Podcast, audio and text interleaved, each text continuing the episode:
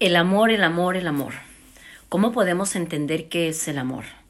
Los psicólogos siempre nos han dicho que tú tienes que darte a valer y que tú tienes que aprender y que tú tienes que ayudar, pero que lo primero es darte a valer.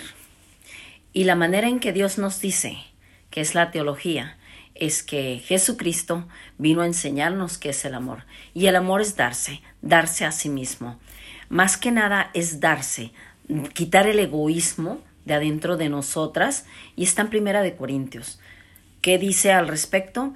Que podemos hacer muchas cosas, pero que si no soportamos, que si no sufrimos, que si no apoyamos, que si no quitamos la envidia de nosotras mismas, que si no amamos incondicionalmente, que nosotras tenemos que darlo todo, soportarlo todo, sufrirlo todo, el amor no deja de ser. ¿Por qué?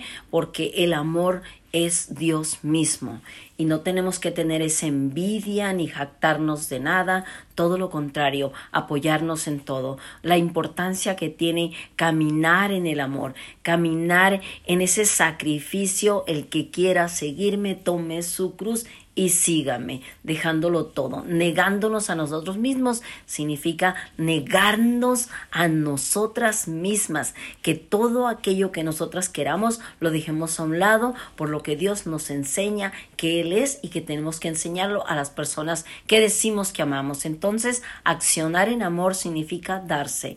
Yo las quiero, las respeto, las cuido y mi trabajo es que ustedes se edifiquen, que ustedes crezcan y que ustedes aprendan que el mayor sacrificio es el amor y sin el amor nada somos. ¿Por qué? Porque estaríamos vacíos. Bendiciones, soy su amiga Patti Castro desde aquí, desde Las Vegas, Nevada y que pasen un gran y feliz día del amor y la amistad. Bendiciones, mujeres de avance 2021.